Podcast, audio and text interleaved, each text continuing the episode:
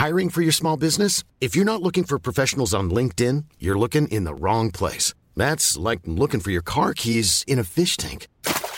LinkedIn helps you hire professionals you can't find anywhere else, even those who aren't actively searching for a new job but might be open to the perfect role. In a given month, over 70% of LinkedIn users don't even visit other leading job sites. So start looking in the right place. With LinkedIn, you can hire professionals like a professional. Post your free job on linkedin.com slash people today.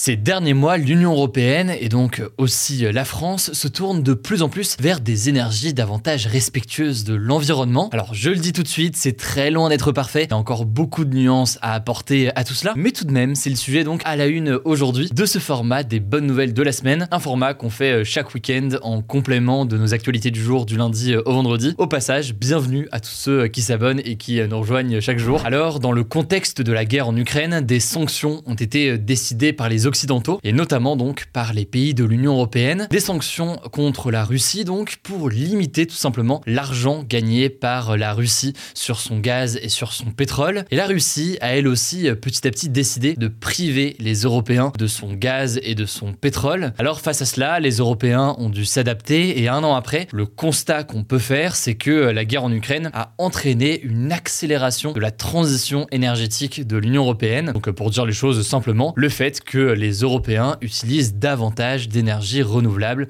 et plus respectueuse de l'environnement. Ce constat, c'est quelque chose dont s'est félicité ce mardi Franz Timmermans, qui est le vice-président de la Commission européenne en charge de ce que l'on appelle le pacte vert pour l'Europe. Ça a été aussi souligné par une étude du groupe de réflexion mondial sur l'énergie Amber, qui note, je cite, qu'une augmentation massive de l'énergie propre est en cours en Europe. Et pour vous donner par exemple un ordre de grandeur, l'Union européenne a produit de mars 2022 à la fin janvier 2023 10% d'énergie solaire et éolienne de plus que en 2021 sur la même période. C'est donc une augmentation assez importante en un an et c'est dû à la fois à une augmentation de ses capacités de production évidemment et donc c'est aussi lié dans ce cas précis à des conditions météo plutôt favorables. L'autre chiffre qui va dans le même sens et que je peux vous donner c'est le suivant, l'éolien et le solaire ont généré un record de 22% de l'électricité des pays de l'Union européenne en 2022 alors que leur part du coup éolien et solaire réunis a dépassé pour la première fois le gaz. Alors on a craint pendant un temps que cette baisse de l'utilisation du gaz et du pétrole allait provoquer un retour massif du charbon et donc une énergie fossile qui est très très polluante mais finalement ça n'a pas été tant le cas que ça,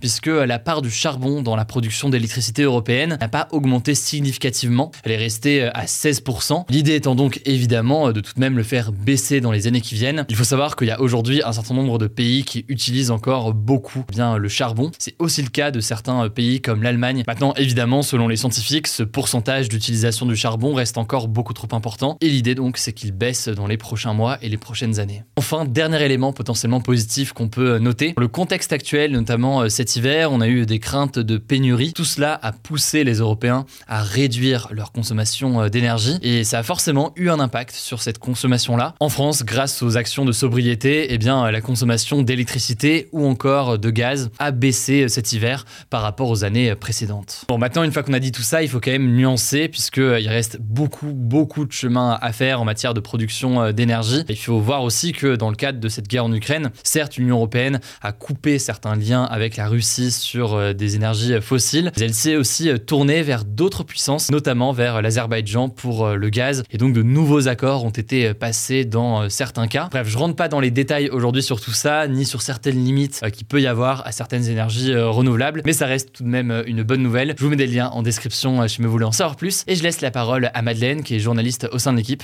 pour les autres bonnes nouvelles. Merci Hugo et salut tout le monde. On commence avec une première actu. La Thaïlande a annoncé ce mercredi qu'elle allait interdire en 2025 l'importation de déchets plastiques pour lutter contre la pollution. Il faut savoir que la Thaïlande, c'est l'un des plus gros importateurs de déchets plastiques au monde. Pour vous donner une idée, entre janvier et novembre 2022, le pays a importé plus de 163 000 tonnes de déchets plastiques, ce qui est l'équivalent de 16 fois le poids de la Tour Eiffel. Ces déchets proviennent majoritairement des États-Unis et du Japon, mais aussi d'autres pays occidentaux qui envoient leurs ordures en Asie du Sud-Est pour qu'elles soient stockées, traitées et potentiellement recyclées là-bas. Le truc, c'est que cette importation massive de déchets provoque beaucoup de problèmes en Thaïlande. Les cours d'eau sont contaminés, les récoltes sont abîmées et les déchets plastiques finissent généralement dans les océans, ce qui entraîne une forte pollution marine. Et donc cette interdiction des importations de déchets plastiques est selon les ONG environnementales un grand pas en avant pour lutter contre la pollution. Mais les associations regrettent quand même que les autorités thaïlandaises se basent sur une définition limitée de déchets plastiques qui ne prend pas en compte par exemple les résines plastiques. Deuxième actu, c'est assez incroyable, un homme de 53 ans a guéri du VIH, le virus responsable du sida, mais aussi d'une leucémie après une greffe de moelle osseuse. La moelle osseuse, c'est la substance qu'on trouve à l'intérieur des os et qui produit les différentes cellules du sang, comme les globules rouges par exemple. Alors cette guérison,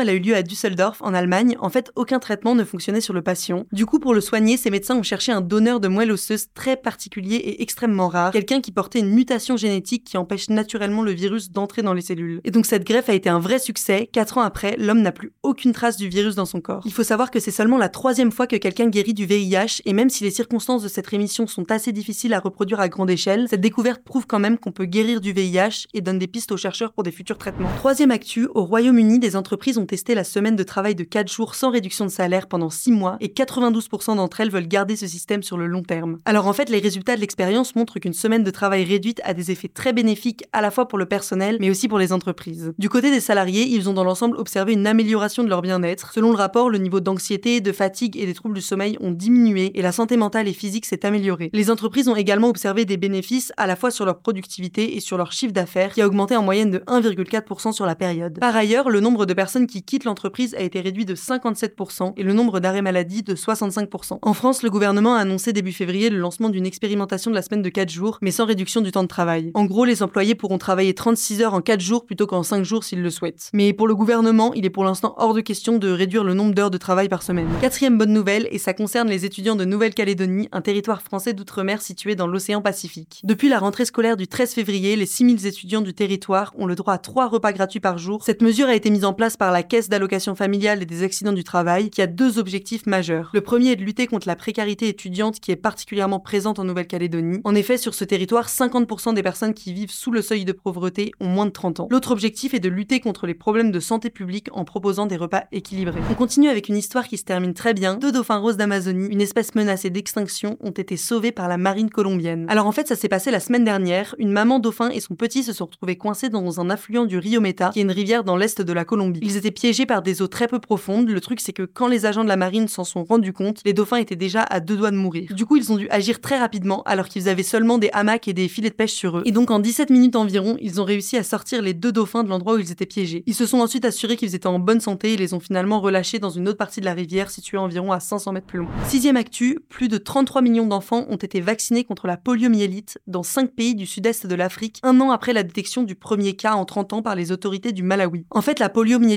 c'est une maladie qui se propage très vite, qui touche surtout les enfants et qui peut entraîner une paralysie irréversible. Le problème, c'est qu'il n'existe pas de traitement pour guérir la polio et donc la seule façon d'éviter la maladie, c'est d'être vacciné contre. Et donc, selon l'Organisation mondiale de la santé, la réaction très rapide des autorités du Malawi et des pays voisins après le repérage des premiers cas a permis d'arrêter rapidement la propagation du virus et de sauver de nombreuses vies. On termine avec une histoire très inspirante. Ken Sema, un footballeur suédois, a donné une interview après la victoire de son équipe alors qu'il souffre de bégaiement. Of course, obviously, you know, after a while now, you know, my Le bégaiement, c'est un trouble de la parole qui empêche de s'exprimer en continu. Ça se caractérise entre autres par des répétitions involontaires de certaines parties de mots, par l'allongement de certains sons ou par des pauses et des blocages. Et donc le fait que Ken Sema donne une interview malgré son handicap, ça a énormément ému les internautes. Il a reçu une vague de soutien et de bienveillance sur les réseaux sociaux. Son acte permettra donc sans doute de donner confiance à d'autres personnes qui seraient atteintes du même trouble. Voilà, c'est la fin de ce résumé de l'actualité du jour. Évidemment, pensez à vous abonner pour ne pas rater le suivant, quelle que soit d'ailleurs l'application que vous utilisez pour m'écouter. Rendez-vous aussi sur Ou encore sur Instagram pour d'autres contenus d'actualité exclusifs. Vous le savez, le nom des comptes, c'est Hugo Décrypte. Écoutez, je crois que j'ai tout dit. Prenez soin de vous et on se dit à très vite. Mom deserves the best, and there's no better place to shop for Mother's Day than Whole Foods Market. They're your destination for unbeatable savings, from premium gifts to show-stopping flowers and irresistible desserts. Start by saving 33% with Prime on all body care and candles. Then get a 15-stem bunch of tulips for just $9.99 each with Prime. Round out Mom's menu with festive rosé, irresistible berry chantilly cake, and more special treats. Come celebrate Mother's Day at Whole Foods Market.